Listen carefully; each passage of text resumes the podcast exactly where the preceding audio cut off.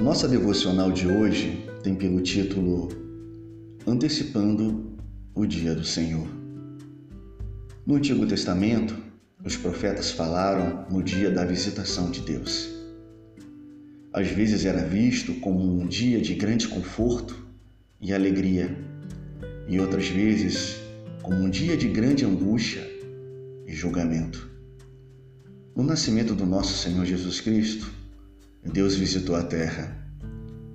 Lembro-me de, de uma frase maravilhosíssima, o grande evangelista Billy Graham, que disse que o maior evento da humanidade não foi o homem pisar na lua, mas foi o próprio Deus pisar na terra.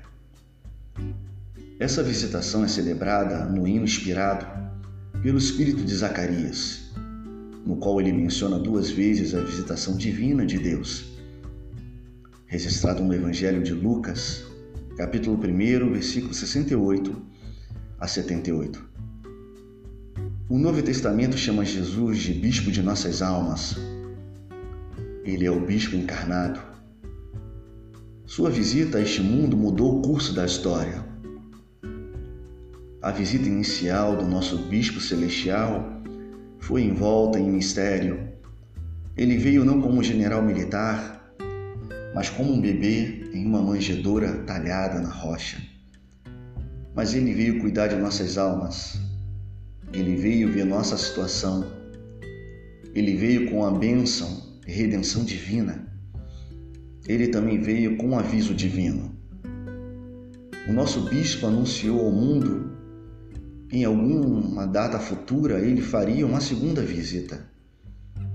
Ele promete aparecer mais uma vez para rever seus filhos, a sua tropa, a sua igreja.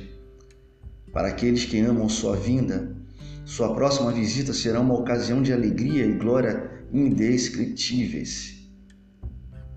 Nessa visita, a consumação da tarefa de seu bispo estará completa.